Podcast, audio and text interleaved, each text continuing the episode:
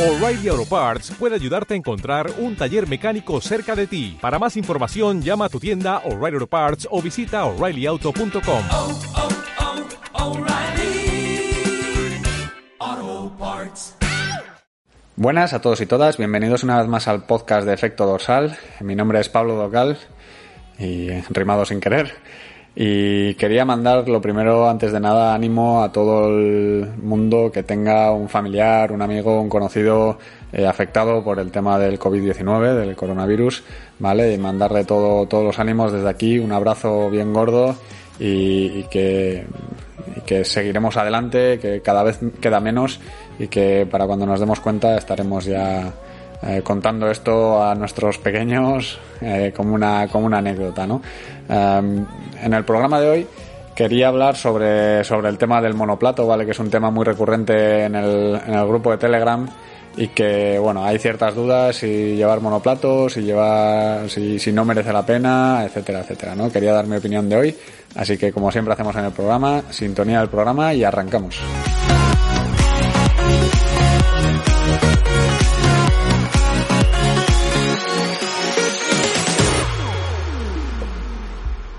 Bueno, como decía en la intro, eh, hoy abrimos el melón de, de, los monoplatos en bicicleta, ¿vale? Eh, quiero centrar el programa en, digamos, dos partes, ¿no? Una, una primera parte sería la mountain bike y la segunda, obviamente, ciclismo de carretera en todas sus vertientes, ¿no? Um, el primer caso, que sería una mountain bike, eh, aquí creo que, que la polémica, la discusión, las posibilidades eh, están poco más o menos cerradas, ¿no? Sobre, sobre el uso del monoplato, ¿no? Uh, cada día más eh, cualquier bici de, mountain bike que veamos por tema de aligerar peso etcétera etcétera eh, vienen más eh, dadas ya con el con el monoplato no ahorran muchísimos problemas mecánicos a nivel de barro pensad que los desviadores están muy cerca del suelo y, y, les afecta muchísimo todas las salpicaduras de barro, de agua, etcétera, etcétera, ¿no? Entonces, eso con el tiempo, pues, eh, provoca atascos, oxidaciones, etcétera, etcétera. Todo lo que sea quitar componentes mecánicos, eh, va a liberar de esos, de esos posibles problemas, ¿no? Entonces, bueno, monoplato mountain bike yo creo que claramente sí, ¿no? Porque además hay una amplísima gama de, de piñones y, y, podemos tener una paella detrás en la rueda y con eso puedes subirte lo que te dé la gana, ¿no? Entonces, eh, creo que, que, ahí está claro. Eh, menos problemas mecánicos, mismos desarrollos, entonces menos peso, todo son ventajas a priori. Eh, vaya por delante que yo no tengo monoplato, ¿eh? Pero porque tengo una mountain bike vieja que la uso para lo que la uso. Eh, por otro lado, tendríamos el ciclismo de, carretera, ¿vale? Eh, ¿qué, ¿qué, pasa aquí? Eh, pues aquí tenemos, digamos, también dos vertientes, ¿no? Eh, tendríamos, por un lado, el ciclismo de carretera puro y duro y por otro lado el triatlón, ¿vale? Eh, en triatlón me refiero a, cabras, ¿vale? A bicicletas específicas de triatlón, de, de crono, de contrarreloj, como las queráis llamar, con cuernos. Eh, en este caso, eh, damos por hecho que una cabra, que una, que una bicicleta de crono va a ir destinada a por lo menos media y larga distancia, ¿vale? Puede que haya algún olímpico, pero a lo que voy es que eh, son recorridos sin drafting, ¿vale? Sin lo que se conoce como ir a rueda, en los que tenemos que ir de manera individual. Normalmente estas pruebas, y digo normalmente porque hay pruebas como en Brumman, Niza, etcétera, etcétera, ¿vale? Eh, normalmente tienen un desnivel relativamente bajito, ¿vale? Um, entonces, ¿qué, ¿qué, pasa aquí? Pues pasa un poco parecido al mountain bike, ¿no? La tendencia, poco a poco, sí que es más progresiva que en el mountain bike, es ir tirando hacia el monoplato, ¿no? Eh, porque también conseguimos bastantes ventajas. Una cabra normalmente es más, es más eh, pesada que una, que una bicicleta de carretera. Pesa pues un kilo más aproximadamente de media, ¿no? Eh, entonces, con un monoplato aparte de aligerar peso, ¿vale? Que, que, pues en triatlón hay bastante fanatismo con aligerar peso, eh, también ganamos en aerodinámica, menos problemas mecánicos, etcétera, ¿no? Eh, pensad que no solo es quitar un plato, sino que es quitar un plato, un desviador, un controlador en caso de que sea electrónico o una maneta en caso de que sea mecánico, ¿vale? Todo eso al final acaba sumando. Entonces puedes ponerte con el, con el mismo peso de una bicicleta de, carretera o incluso por debajo, ¿no? Eh, ahí está el claro ejemplo de Jaime Menéndez del Luarca, que tiene una cabra que pesa, eh, no sé, no sé el peso aproximado, lo ha dicho, lo ha dicho alguna vez, eh, pero vamos, que es un peso de carretera, ¿no? por otro lado, a nivel desarrollos, en lo, en, lo, que decía, los, los circuitos son relativamente planos, ¿no? Entonces, yo creo que con 10, 11, 12 coronas, incluso 13 que está empezando a salir, eh, vamos, vamos sobrados. ¿Qué va a ser la diferencia? que, el salto de un, de un desarrollo a otro va a ser mayor.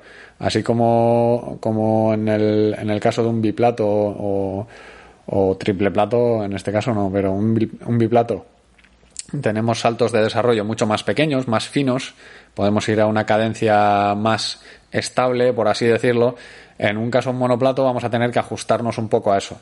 No quiere decir que no podamos jugar con eso. Podemos elegir cada piñón para que los piñones centrales, que igual es donde más tiempo vamos a andar llaneando, sean lo más secuenciales posibles. Podemos poner un 20, un 19, un 18 y luego ya cuando tiremos para arriba poner pasar de un 20 pues igual a un 23, 25, 28 y hacer saltos más grandes y, o, un 30 incluso.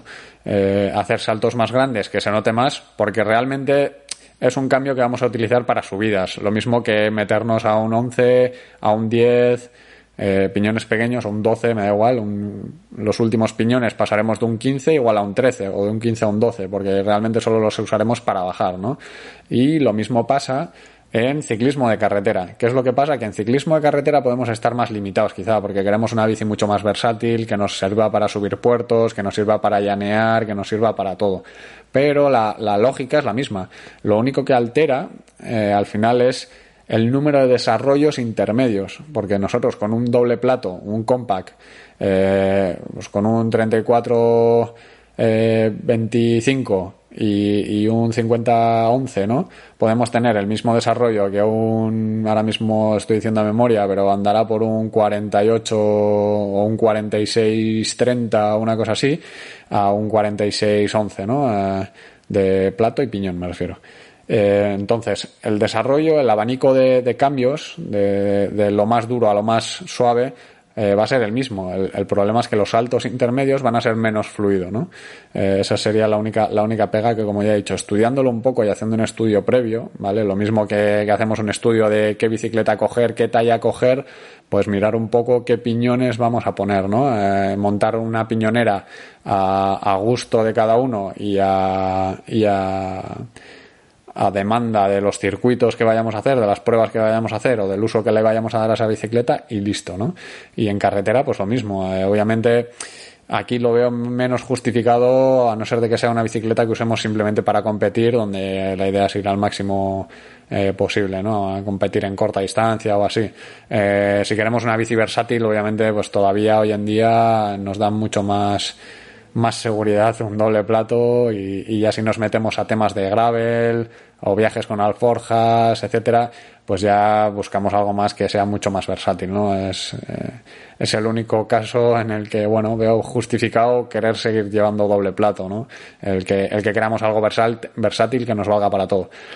Por lo tanto, ah, mi opinión es esa. Mi opinión es que la tendencia irá poco a poco al monoplato, entiendo, y y, que el biplato y el triple plato en mountain bike pues irá poquito a poco desapareciendo, ¿no? Que ya aparecen cosas del pasado.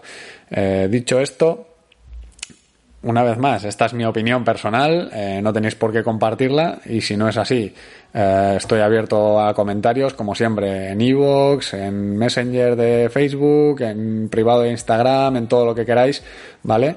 Eh, para dar vuestra opinión.